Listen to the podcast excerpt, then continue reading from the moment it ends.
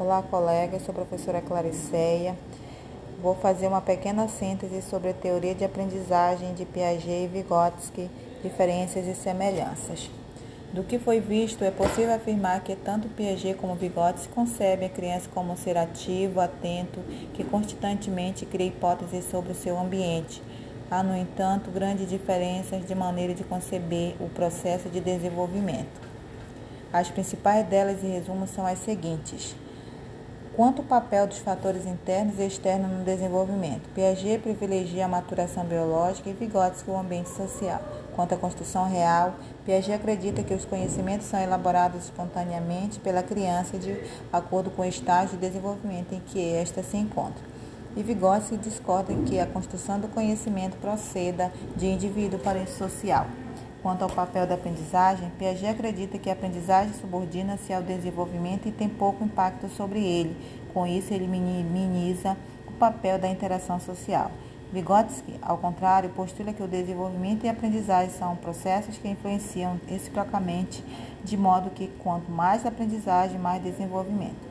Quanto ao papel da linguagem no desenvolvimento e a relação entre a linguagem e o pensamento, segundo Piaget, o pensamento aparece antes da linguagem, que apenas é uma das suas formas de expressão. Já para Vygotsky, pensamento e linguagem são processos interdependentes desde o início da vida. Para Vygotsky, a cultura molda o psicológico, isto é, determina a maneira de pensar. Pessoas de diferentes culturas têm perfis é, psicológicos diferentes. As funções psicológicas de uma pessoa são desenvolvidas ao longo do tempo e mediadas pelo social através de símbolos criados pela cultura. A linguagem representa a cultura e depende do intercâmbio social. Os conceitos são construídos no processo histórico e o cérebro humano é resultado da evolução. Em todas as culturas, os símbolos culturais fazem a mediação. Os conceitos são construídos e internalizados de maneira não linear e diferente para cada pessoa. Toda abordagem é feita de maneira holística, ou seja, ampla, e o cotidiano é sempre em movimento, em transformação. É a dialética, a palavra é o microcosmo. O início de tudo tem vários significados, ou seja, é polissêmica.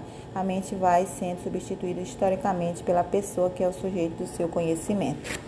Teoria piagetiana. A psicologia de Piaget está fundamentada na ideia de, de equilibração e desequilibração. Quando uma pessoa entra em contato com um novo conhecimento, há aquele momento que o desequilíbrio e surge a necessidade de voltar ao equilíbrio. O processo começa a assimilação do elemento novo com a incorporação às estruturas já esquematizadas através da interação.